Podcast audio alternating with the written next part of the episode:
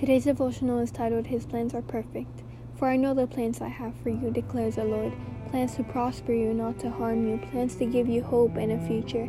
Jeremiah 29:11. One Friday afternoon, I was given some devastating news that interfered with my cherished plans.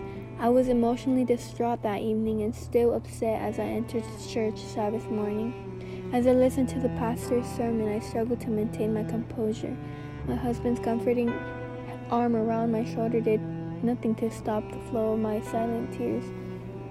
I was acquainted with Jeremiah 29 in the King James Version, but not in the New International Version, the translation the pastor was using in his sermon. It became clear that God was speaking to me through that sermon. As I reflected on the text, I realized I was grieving over my plans and what I wanted to do and not what God had planned for me. God's plans are always better than ours, no matter how good we think our plans are. That devastating news became a blessing to me several months later. It was a lesson I had never forgotten.